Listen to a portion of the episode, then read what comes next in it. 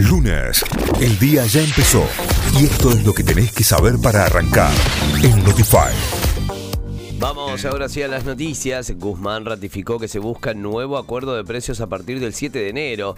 El ministro de Economía, Martín Guzmán, además descartó que se vaya a presentar un nuevo proyecto de ley de presupuesto para marzo, al tiempo que ratificó que se trabaja en un nuevo acuerdo de precios a partir del próximo 7 de enero, fecha en la que se vence el acuerdo vigente. Hubo cuatro muertes y 3.254 nuevos contagios de coronavirus en el país. Según los datos reportados por el Ministerio de Salud, este número representa más del doble que el domingo pasado cuando se reportaron 1.570 casos. De acuerdo al parte epidemiológico, hay 797 personas con coronavirus internadas en terapia intensiva.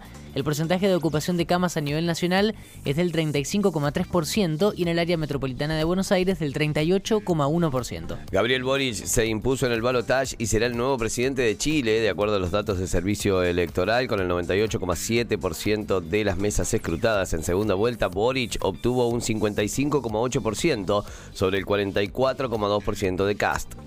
Arribaron al país más de 900.000 vacunas de AstraZeneca, unas 936.800 dosis de vacuna contra el COVID-19 de AstraZeneca llegaron al aeropuerto internacional de Ceiza. Con este nuevo cargamento, Argentina supera las 96 millones de dosis recibidas. Detuvieron a otros cinco policías por el encubrimiento del crimen de Lucas González. El juez Martín del Viso ordenó la detención de un subcomisario y cuatro oficiales que participaron del procedimiento posterior al momento de los disparos contra el joven de 17 años, asesinado el 17 de noviembre pasado. La FIFA organiza una cumbre global para debatir el proyecto de los mundiales cada dos años. Mm, el proyecto que genera controversia en todo el mundo surgió en el Congreso número 71 de la FIFA cuando los 211 países miembros aceptaron que se realice un estudio de viabilidad para investigar las posibles consecuencias de disputar la Copa Mundial de la FIFA cada dos años en lugar de cada cuatro.